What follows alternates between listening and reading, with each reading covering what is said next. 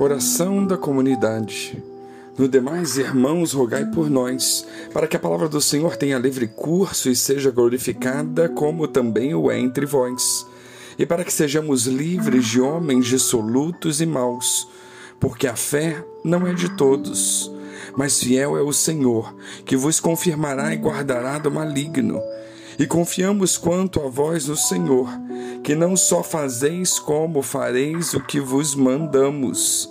Ora, o Senhor encaminha os vossos corações no amor de Deus e na paciência de Cristo. 2 Tessalonicenses 3, do 1 ao 5. O poder da igreja depende do poder de Deus. Isto é, se a igreja tem algum poder no mundo, é porque Deus lhe dá este poder. A divulgação do Evangelho, em última análise, acontece porque Deus assim o quer. A mensagem de Jesus Cristo é tão estranha ao mundo que o ser humano, por mais convicto que seja, não consegue, por forças próprias, transmitir a sua fé ao próximo. Somente Deus poderá tornar eficaz a nossa pregação. Somos pessoas fracas e o materialismo, o concreto, o que podemos ver e apalpar, convence-nos muito mais. Uma realidade abstrata sem provas está fora de nossas cogitações normais. Por isso, facilmente caímos em tentação e nos agarramos a coisas mais confortáveis do que a verdadeira fé. Muitas vezes, onde a nossa confissão da fé não nos convém, tentamos trilhar outro caminho mais cômodo. Fazemos as nossas próprias leis para escapar à cruz. O apóstolo Paulo nos faz entender que a oração da comunidade é importante para a propagação do evangelho. É uma continuidade do ministério de Cristo. Uma comunidade que não ora, não reconhece sua fraqueza e, sem esse notar, cai em deslizes. A oração é eficaz para que a comunidade não se desvie da fé. Da mesma forma, o apóstolo precisa da oração para poder continuar firme na sua fé e no seu ministério, tanto na alegria quanto na tristeza, no conforto como no sofrimento, na saúde como na doença. Graças a Deus, que constantemente fortalece a pessoa humana, podemos confiar na comunidade nas pessoas que a compõem. O Evangelho se divulgará através delas. Mas será que podemos confiar nas comunidades que estão ao nosso redor? Será que podemos confiar numa igreja que tem tantos problemas e tantas linhas teológicas diferentes? Será que podemos confiar nos pastores que tantas vezes chegam ao ponto de brigar por causa de questões supérfluas e frequentemente materialistas?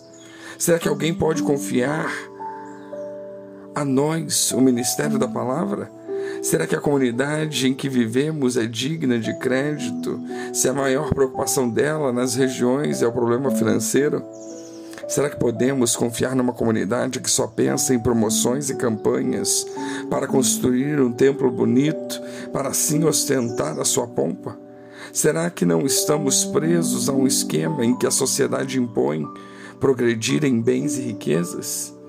E por essa razão esquecemos-nos de progredir em algo mais importante? Cresce o número de cristãos e sua fé? A comunidade ora pela divulgação da palavra do Senhor? São perguntas que surgem quando se olha para a comunidade ou quando se olha para nós mesmos.